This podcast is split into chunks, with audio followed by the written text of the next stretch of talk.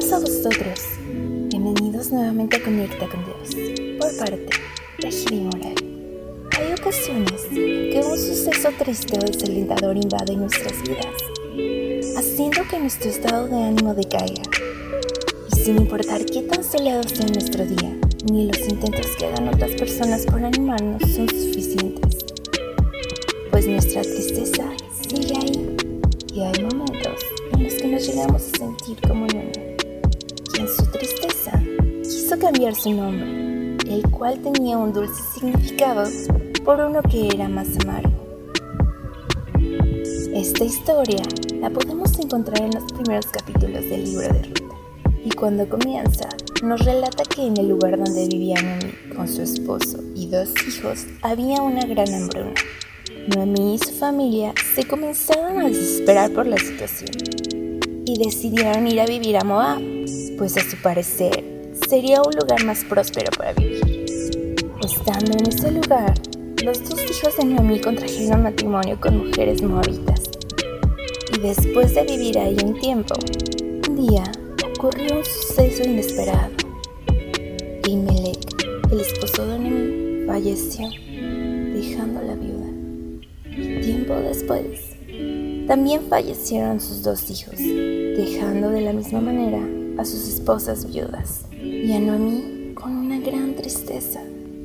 Ella, al ver que sus nueras aún eran jóvenes, decidió apartarse de ellas para permitirles volver a comenzar su vida.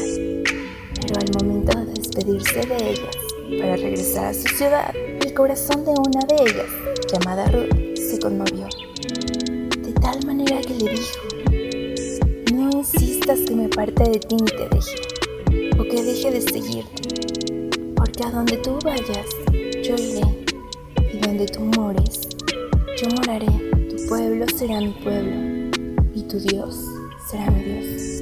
De esta manera, Ruth convenció a Noemí de acompañarla, y ambas regresaron al lugar de donde venía Noemí. A pesar de esto, Noemí seguía sintiendo una gran tristeza que amargaba su corazón, al punto que pedía a sus amigos y conocidos que cambiaran su nombre por Mara, el cual significa amargura.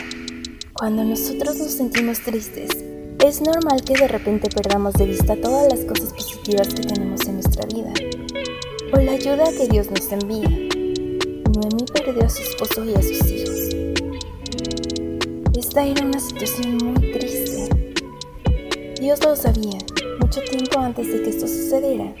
Preparó a Ruth para ponerla en su camino, para que ella fuera su compañía. Y aunque no era lo mismo, Dios sabía que el corazón de Ruth era noble y cuidaría de Noemí, quitando su amargura. Y también sabía que Noemí daría lo mejor para que Ruth fuera feliz. Y de esta misma manera es Dios con nosotros, otorgándonos muchas bendiciones. Y aunque a veces parezca que nos quita, Él siempre nos da primero, llenándonos de su amor, de su ayuda, de su protección y bendiciones. Y a veces ni siquiera nos damos cuenta. Él siempre pone los medios y recursos para calmar nuestra tristeza y ayudarnos en los momentos difíciles. Podemos echar nuestras ansiedades y cargas sobre Él y confiar en el amor que tiene por nosotros, así como dice Primera de Pedro 5.7. Y aunque pueda ser que no entendamos la situación, sabemos que si nos refugiamos en Él y le contamos todas nuestras cargas, podemos descansar en sus brazos, así como dice el Salmo 58.6.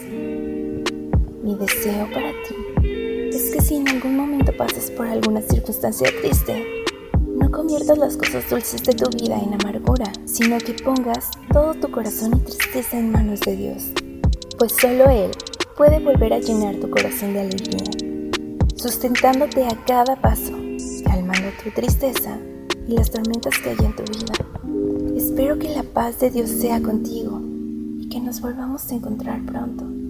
Paz a vosotros.